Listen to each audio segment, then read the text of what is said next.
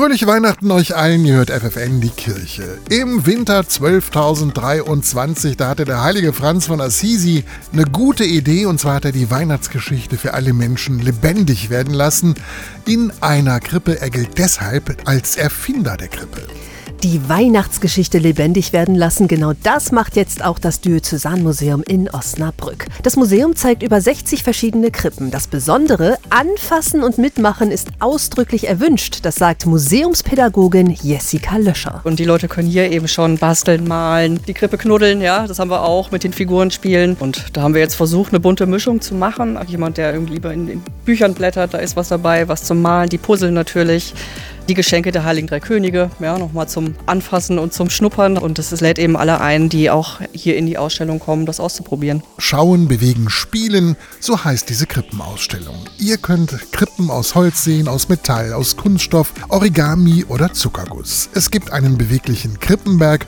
oder eine Krippe aus dem Vorderrad eines Fahrrads. Ich glaube, meine Lieblingskrippe ist tatsächlich die Playmobil-Krippe, weil wir vor ein paar Jahren hier eine Playmobil-Ausstellung hatten. Die Lieblingskrippe von Gerd Lohmann dagegen stammt aus Sakopane südlich von Krakau.